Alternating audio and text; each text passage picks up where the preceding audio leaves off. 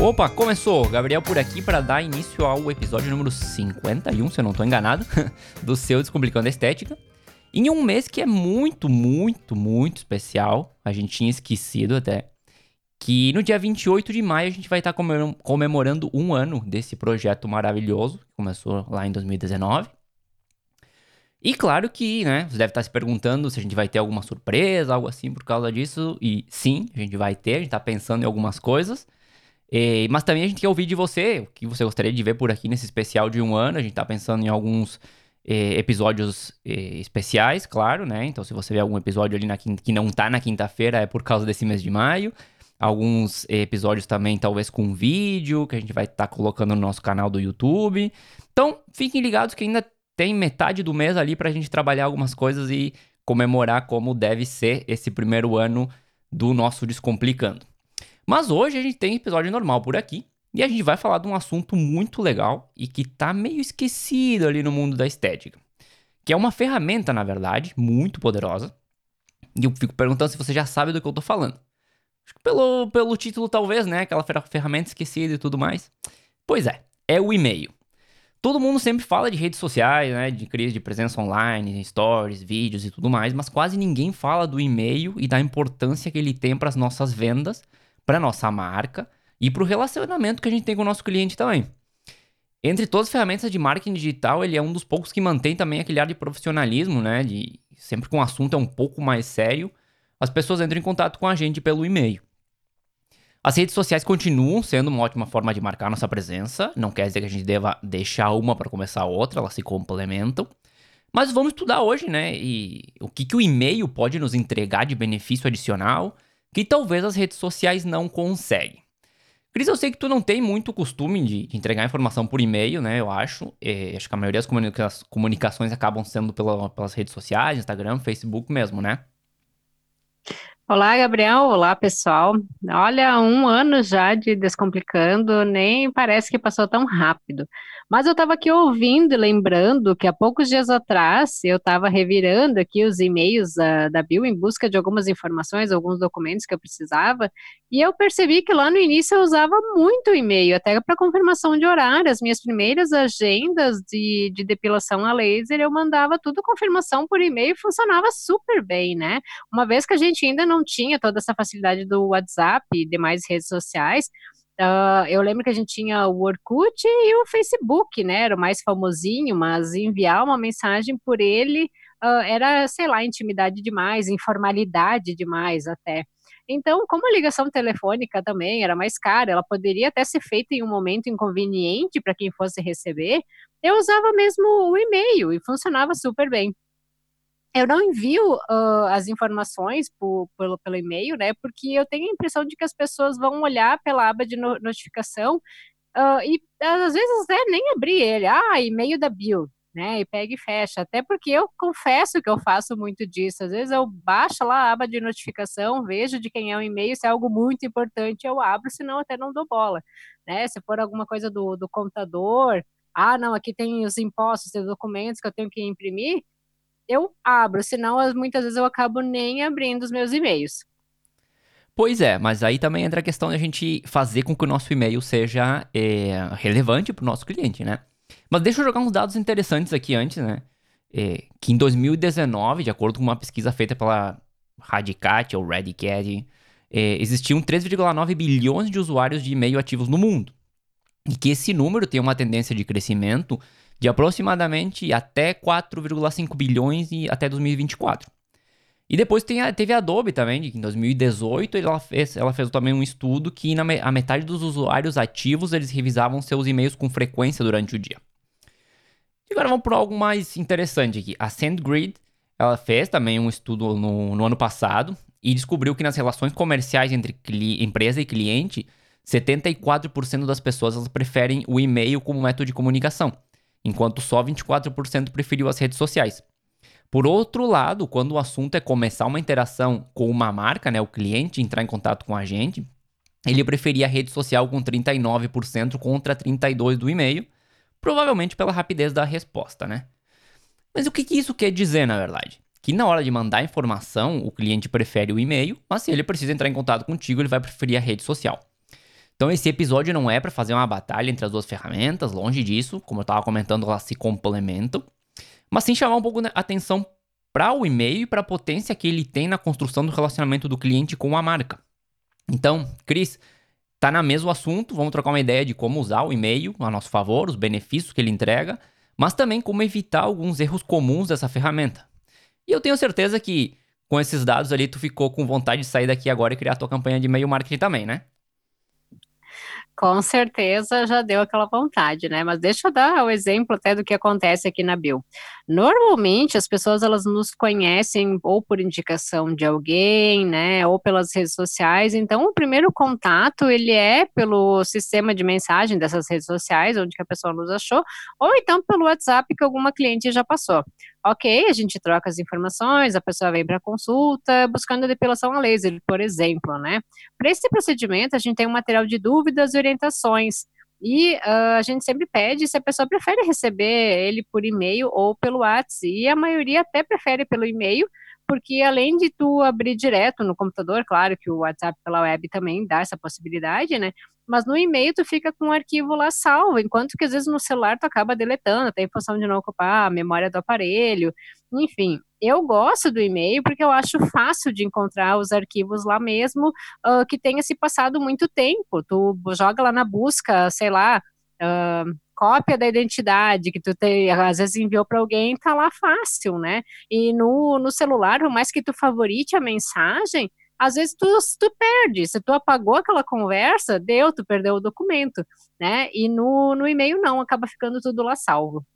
É, é bem isso. Inclusive, eu tenho muita coisa guardada no meu e-mail justamente por isso, porque às vezes tu precisa de um documento no meio de um, de um apuro ali, de um aperto, e tu procurando e-mail e tá lá, né? O tal documento que mandou faz 10 anos. Mas enfim, por que, que eu deveria usar o e-mail? Bom, tem milhões de motivos, mas claro que a gente não vai conseguir abordar todos, até para manter um programa dentro de um, de um tamanho aceitável.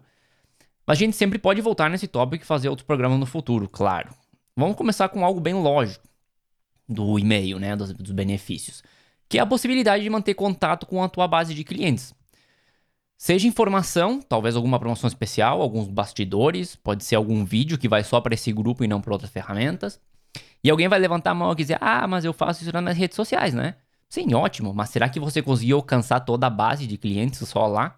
Será que o post não ficou esquecido ou talvez a pessoa não teve tempo de abrir essas redes naquele dia e certamente não vai ficar procurando posts antigos teus? Com o e-mail não acontece isso, ele vai ficar sempre lá, vai notificar a pessoa que você mandou um e-mail pode ser aberto quando, ela, quando seja mais conveniente. Pode ser que ela não abra naquele momento, mas pode ter a opção de abrir depois. E isso me leva a pensar mais um, em mais uma situação importante antes de passar a palavra para Tigres, que eu sei que tu já tá pronto para colocar uma pimenta aqui na conversa também. E, o e-mail ele dá uma pessoalidade para a conversa que a gente não consegue com outras ferramentas. Mesmo quando eu faço campanhas mais massivas, eles são totalmente, elas, as campanhas são totalmente otimizáveis, então dá para dar aquele toque especial, colocar o nome da pessoa, um texto que seja mais personalizado, dá para diferenciar uma base de clientes de outra, categorizar elas, né, dependendo como a gente está administrando a nossa segmentação de clientes. Então tudo isso acaba fazendo com que essa ferramenta chegue mais na pessoa, fica aquela, aquele sentimento de que o outro lado do outro lado tem uma pessoa que pensou em mim e mandou um e-mail exclusivamente para mim. Não é como a, a rede que acaba ficando alguma coisa mais é, que até eu comentar agora que nas redes fica um, um post lá, né, e ele é mais amplo, ele não vai direcionado a uma pessoa específica. Então algumas pessoas acabam interagindo e outras não. Então são ferramentas que acabam se complementando, como eu estava comentando. E aprofundando um pouco nessa parte de personalização, é, e vamos imaginar algo assim, fazer um, um exercício aqui. Você tem o teu funil, ciclo de vendas, enfim, e tem clientes em diferentes etapas desse ciclo. Você pode classificar os clientes em cada grupo e mandar e-mails que sejam relevantes para que eles passem para a etapa seguinte. Então, por exemplo, um grupo de clientes que está em uma etapa inicial, você pode mandar um e-mail explicando mais sobre os serviços que você oferece, ou ainda mandar algo, algo muito específico sobre algum, algum serviço que a pessoa se interessou. E já para o grupo de clientes que está numa etapa mais decisiva, um e-mail com alguma promoção, com gatilhos mentais, com algo que dê aquele empurrão final para ele adquirir o teu serviço. Os clientes precisam de informação né, para ir passando de uma etapa do ciclo para a etapa seguinte. E se você pode ajudar com isso, por que não, né? É aquela história, né? Quem não é visto não é lembrado. E isso é verdade. Nas redes sociais, por mais que tu tenha definido a tua persona, que tu direcione a tua comunicação para ela, o alcance ele se torna bem menor, né? Ainda mais se tu não fizer o impulsionamento de forma correta ainda daquela, daquela publicação. Porque afinal, uh, essas redes sociais, essas plataformas são empresas, elas têm que ganhar dinheiro. Então elas ganham como? Com os, o impulsionamento, patrocínio das postagens, né? Hoje é comum a gente ter lista VIP, close friends e outras ferramentas voltadas às redes sociais, mas como o Gabriel disse, as informações lá elas podem se perder. A pessoa pode ter preguiça de procurar, pode não ter tido o tempo de, de ver, né, enquanto estava uh, tava no ar aquela tua postagem, uh, principalmente nos stories, né, uh, pode não estar tá disposta a receber o conteúdo naquele formato também. E o WhatsApp é o mais comum, mas ele também é um aplicativo muito pessoal, né? Porque é lá onde as pessoas falam com a família, com o namorado, afins. Então, às vezes pode ser invasivo receber algo de uma empresa ou um profissional tanto que existem regras de privacidade para listas de transmissão, né? Se a pessoa ela não tem o teu número adicionado, ela não vai estar tá recebendo. Então não adianta tu colocar lá na lista. E fora que ninguém gosta de ficar recebendo panfletagem. Mesma coisa, tu tá na rua, tem uma pessoa toda hora te oferecendo um panfleto, tu não vai estar tá aceitando toda hora. É a mesma coisa, a pessoa tá lá e no celular dela simplesmente chegar uma, uma propaganda, não é legal, né? E no e-mail, além de você poder personalizar o assunto, a pessoa realmente ela vai sentir que aquilo foi escrito para ela, foi pensado nela, que alguém disponibilizou o tempo para ela, né? E ainda se a pessoa não não deletar o e-mail, vai ficar lá, vai ser de fácil acesso quando ela quiser buscar essa informação de novo. E eu confesso que, até por ir na onda do momento, né, eu tenho deixado de lado o e-mail, mas agora estou acabou atiçando a vontade de retomar essa, essa ferramenta e fazer um trabalho diferenciado daquilo que todo mundo, daquilo que a boiada inteira está fazendo. É, até puxando um pouco teu, o que tu deixou ali no, no ar, muito se fala dessa questão de, de presença, que as, as empresas precisam mais do que nunca ter aquela presença online. E o que eu tenho visto é muito isso de, de redes sociais, de Instagram, Facebook, WhatsApp. O WhatsApp eu, eu acho total muito pessoal, muito pessoal mesmo. Até para entrar em contato com alguém que eu preciso algum serviço, às vezes eu acho ele muito pessoal. Só que o e-mail também ele é muito responsável por aumentar essa presença. E tem algo bem interessante, que se o cliente, ou o possível cliente, ele te entregou o e-mail dele e permitiu que você mande mensagem para ele, já é um grande indício de interesse na tua marca e nos teus serviços. A gente já vai falar sobre isso, né? De como criar lista de e-mails e não cometer erros e tudo mais. Até a Cris comentou um pouco de uns erros ali em cima. Então, por que usar esse canal para aumentar? Por que não usar, na verdade, esse canal para aumentar ainda mais o, o, interesse desse cliente? E aí, se a gente consegue mandar exatamente a informação que a gente sabe que esse cliente tem interesse, nossa marca vai ficando cada vez mais na cabeça dele e isso ajuda enormemente no, no processo de vendas. Quando a gente sobe um, de novo, não, não quero polemizar aqui e dizer que um é melhor e o outro são complementares. Vou, repetir aqui que as ferramentas são complementares. Mas quando a gente sobe uma, uma informação na nossa rede social, ela é totalmente eh, aberta. Então, tem pessoas que vão estar interessadas naquele assunto e tem pessoas que não vão estar interessadas. E no e-mail, tu consegue canalizar esse interesse e mandar informação de acordo com esse interesse, né? É, e quando se fala em presença digital, a gente realmente acaba pensando muito nas redes sociais, né? E o e-mail a gente uh, tem logo no primeiro contato da pessoa. Uh, durante a consulta e o preenchimento do cabeçalho da ficha de anamnese, por exemplo, uh, tu tem lá um campo onde que tu pergunta uh, o e-mail da pessoa, ou mesmo, ah, a pessoa entrou, entrou em contato ali pela rede social, pelo WhatsApp, tu vai fazer um cadastrinho no teu sistema, tu, ele os, eh, vai per perguntar o quê, né, o, o nome, o telefone de contato e o e-mail, que muitas vezes o sistema precisa desse dado, ou o CPF, para estar tá fazendo ali o cadastro da pessoa, então às vezes, ah, eu não quero informar meu CPF De cara, a pessoa acaba dando e-mail. Então, é um dado que a gente tem de fácil acesso, né? E hoje em dia é difícil quem que não tenha uma conta de e-mail, né? Porque até para ter um sistema que funcione no, no, celular, tu precisa de uma conta de e-mail. Uh, só que é uma ferramenta que acabou ficando de, de lado e a gente usa apenas para enviar nota de serviços prestados, por exemplo. Isso é uma pena. Claro. E, inclusive, é importante na hora que faz o cadastro tudo, a pessoa acaba pedindo e-mail mas também comentar que, ou perguntar se tá, se a pessoa aceita receber notícias eh, nossas, né? Porque também a gente não quer, já vai comentar disso também. Tô me adiantando um pouco, mas ninguém, ninguém quer cair na lista de spam depois. Mas agora eu vou tentar convencer, convencer todo mundo, né, que tá nos escutando a adotar essa estratégia do e-mail também. Para começar, ele é barato, até grátis pode ser, muito fácil de usar, muito fácil de medir os resultados e para melhorar ainda mais, ele é muito efetivo. Deixa eu começar pela parte do barato. Tem várias ferramentas para automatizar campanhas de e-mail na internet, e muitas delas, como eu estava falando, tem opções de planos grátis até certo limite, ou planos bem econômicos. Eu vou falar de uma ferramenta que eu tenho usado, que é o MailChimp. Para quem baixou o nosso e-book até dos gestores e colaboradores, agora ele já não está mais disponível. em algum momento talvez a gente coloque ele de novo percebeu que entrava em uma página, fazia um rápido cadastro e recebia um e-mail com o link para acessar e baixar esse documento. Tudo, tudo de forma automática. E isso tudo foi feito com o MailChimp sem gastar praticamente nenhum centavo. Na verdade, eu gastei com. Eu tive que comprar um domínio, por, por questões de que se a gente não colocar um domínio uh, específico, corre bastante risco de cair na, no spam do, do, do, do cliente. Mas o domínio é, sei, 20, 30 reais por ano, então também não é nenhuma loucura. E eu não vou fazer campanha aqui para essa ferramenta, até porque a gente não ganha nada com isso, mas eu queria contar minha experiência com algo que eu já tinha usado. É claro que o plano grátis ele tem um limite de cadastro de envios, mas acredito que ele seja bastante generoso para vários negócios aí de estética. O fácil de usar. Todas essas ferramentas elas têm trabalhado em facilitar o uso delas, então e até para criar um template de e-mail, por exemplo, você consegue fazer arrastando elementos ou simplesmente clicando neles e eles caem na página eh, já com, com um desenho, sem saber muito de linguagem de programação nem nada disso. Na parte de medições, dá para saber quantas pessoas abriram o teu e-mail, quem abriu e quem não, onde clicou, se clicou em algum link específico ou não, se o e-mail voltou. E com isso a gente consegue ir ajustando as campanhas, melhorando as que funcionam, eliminando as que não dão certo, para entregar sempre informação relevante para o nosso cliente, né?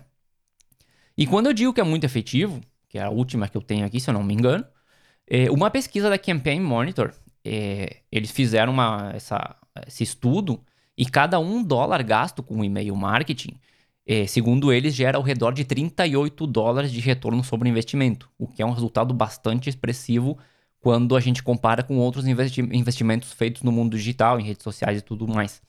E até isso me faz lembrar de algo interessante.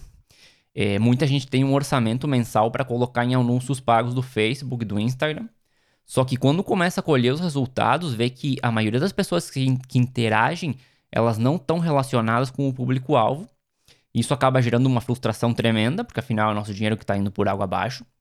E isso tem uma relação com a efetividade da ferramenta, mas também com a complexidade dela. Fazer uma boa campanha, bem segmentada, com bons resultados nas redes sociais, é um trabalho relativamente complexo.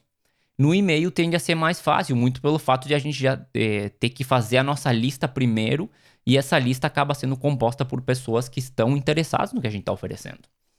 E tem mais uma coisa ainda antes de, de falar, de, de passar para Tigres, que eu estava quase esquecendo. É, praticamente todo mundo usa o e-mail, como tu estava comentando antes. Nem todo mundo vai usar Instagram, Facebook e até o WhatsApp. Eu tenho visto pessoas que não têm. Agora, e-mail é bem provável que essa pessoa tenha e revise ele cada certo tempo. Por exemplo, na estética, até pegando o teu caso, Gris, é, tem vários clientes de uma faixa etária que não tem tanto interesse por redes sociais. Ou se tem, não acompanham com tanta frequência. Mas sim, eles estão atentos ao e-mail porque é um sistema de comunicação importante para eles.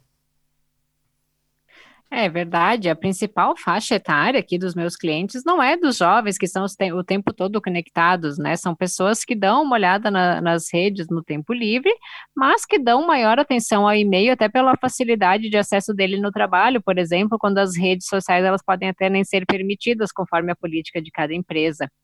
Uh, deixa até eu contar, vou dar dois exemplos aqui, né, falando de, de campanhas. Uma foi do, de uma amiga minha que estava braba semana passada, porque ela usava tal do gerenciador de anúncios lá para fazer as campanhas dela, só que estava atraindo um público que não tinha nada a ver com, com o perfil dela. Eram pessoas que simplesmente clicavam lá no patrocínio dela porque chamava atenção, mas que não tinham o menor interesse em fazer o tratamento, e pessoas muito mal educadas também, né? Então, até eu disse para ela: para de fazer esse impulsionamento, porque isso daí não tá dando certo. E realmente ela, ela parou agora, ela acabou focando uh, em outras formas de, de fazer a comunicação e isso deu uma melhorada. E eu mesma, uma vez eu tentei impulsionar aqui uh, um story que eu queria lá pelo gerenciador de anúncios, mas como eu não sabia fazer isso, foi uma experiência bem frustrante para mim. Eu gastei além daquilo que eu tinha previsto e eu não tive nem de perto o retorno esperado, né? Porque eu não conhecia esse automatizador de e-mails, né? Como é que. Uh, porque, como é o Gabriel que faz essa parte aqui do Descomplicando, né?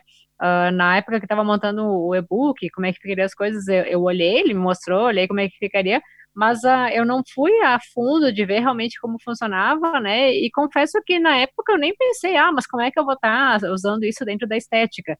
Só que agora estão vindo várias ideias de como poder aproveitar para fazer novas campanhas dentro desse formato. É, essa questão dos, dos do impulsionamento, enfim, das, das questões do, das redes sociais, ela é bem, bem traiçoeira, porque a gente acaba gastando dinheiro ali. E se não for bem segmentado, não for bem trabalhado, não entender bem que, cada ferramenta dentro daquela ferramenta enorme que eles te proporcionam faz, e tu acaba jogando dinheiro fora, infelizmente. Mas é uma ferramenta muito boa também, só que tem que, tem que se aprofundar bastante nela, assim como o Google AdWords e tudo mais. Eu acho até, Cris, que eu vou preparar outro episódio sobre e-mail, porque eu sinto que tem muita coisa para conversar e que a gente tá deixando coisa importante de fora. Mas claro que eu quero ouvir de você que tá ali do outro lado, se tem interesse em aprofundar nesse assunto também, né? Conta pra gente lá no Instagram, ou no Anchor e a gente pode preparar um episódio novo. Por enquanto, calma, que o episódio ainda não terminou. A gente ainda precisa falar um pouco dos erros que a gente tem que evitar na hora de começar a trabalhar com essa ferramenta. E o primeiro que eu quero listar aqui, talvez seja o mais importante de todos, e o que a gente deveria colocar o máximo de empenho para obter o melhor resultado possível depois, já que ele define o que vai acontecer no resto das etapas, que é a criação da lista de e-mail. Você nunca, nunca, mas nunca mesmo deve enviar um e-mail para alguém que não solicitou estar na sua lista. E isso é spam, embora no Brasil não é necessariamente considerado crime, pode se enquadrar em algumas situações, enfim. Mas o fato de enviar spam mata completamente qualquer tentativa de utilizar o e-mail de forma efetiva para obter resultados que a gente comentou antes, né? Outra questão que eu tenho visto muito, pelo menos eu via no passado, não sei se ainda acontece, é a compra de banco de dados de e-mail. Isso também evita sempre, eu acho, um dinheiro jogado no lixo. Você vai terminar enviando spam para uma lista que, mesmo que filtrada, não tem qualquer engajamento com a tua marca e com o teu serviço. Então, não tem nenhum sentido fazer esse tipo de, de, de compra. Então, o que, que eu faço? Bom, precisa criar sua própria lista de e-mail. E aqui dá para fazer um episódio inteiro falando disso. Viu como tinha muita coisa para conversar ainda, né, Cris? É, mas eu vou dar uma pincelada básica aqui. Você pode pegar sua lista de clientes que já tem e conversar com eles, perguntando se tem interesse em receber e-mails seus. Caso você já não tenha feito isso no cadastro, claro, né? Como eu estava comentando antes. Ou você precisa entregar algum valor para uma possível base de clientes para que elas achem interessante receber mais notícias tuas. E aí tem que fazer um sistema de cadastro e tudo mais para ir conseguindo, né? Eu entrego alguma coisa talvez grátis para esse cliente, alguma coisa digital, é, e eles fazem um cadastro é, para, enfim, poder acessar esse, esse produto digital, mas também aceitar, é, se é que aceitam, receber o nosso, as nossas notícias no futuro. É, tem muita coisa para falar sobre e-mail, até nem imaginei que fosse tanto assunto assim, né? Isso de comprar banco de dados ainda existe aqui no Brasil, porque eu vou confessar que eu recebo muito e-mail que não se encaixa em nada do que eu gostaria, e até como meu nome é Cristiane da Silva, né? Eu recebo e-mail endereçado até para quem é Crislânia da Silva, cobrança de contas de outras pessoas, e vai indo, né? Isso é muito chato, porque acaba enchendo a nossa caixa de e-mails, e volta e meia tu tem que ir lá e fazer uma limpa, né? Eu acho até que uma forma interessante de criar essa lista é tendo um conteúdo específico, onde somente esse grupo uh, que quer receber o, nosso o nosso e-mail uh, vai receber, assim como alguma oferta exclusiva voltada para esse grupo, né? O profissional pode estar perguntando no atendimento se o cliente ele gostaria de fazer parte dessa lista, uh, ou mesmo fazer a chamada através das redes sociais para as pessoas entrarem numa lista VIP. Fora, né, que como foi comentado, o e-mail ele dá um ar mais profissional e também ele não é, não é tão invasivo como uma mensagem pelo WhatsApp. E hoje é bem comum a gente ver lista VIP no, no Telegram, lista VIP no WhatsApp, então por que não fazer uma lista VIP de e-mails? Claro, claro, sim, sem dúvida. E aí a pessoa pode ser muito criativa na hora de fazer essa lista, né? Procurar é, entregar valor para que a pessoa esteja também cadastrada nessa lista de e-mails e possa receber as nossas informações. E seguindo aqui, Cris, a questão dos erros, né? Que a gente precisa evitar, é mandar conteúdo irrelevante. Depois que a gente conseguiu fazer a nossa lista, mesmo que pequena, é hora de trabalhar o conteúdo que a gente vai entregar. Não adianta mandar, por exemplo, informação de geladeira para quem queria receber mais coisas sobre equipamentos de ginástica, para dar um exemplo qualquer. Ou mandar qualquer coisa só para mandar, porque você decidiu que ia enviar algo toda semana. Também não tem muito sentido. A gente precisa sentar e trabalhar o conteúdo desse e-mail de acordo com as pessoas que estão nessa lista.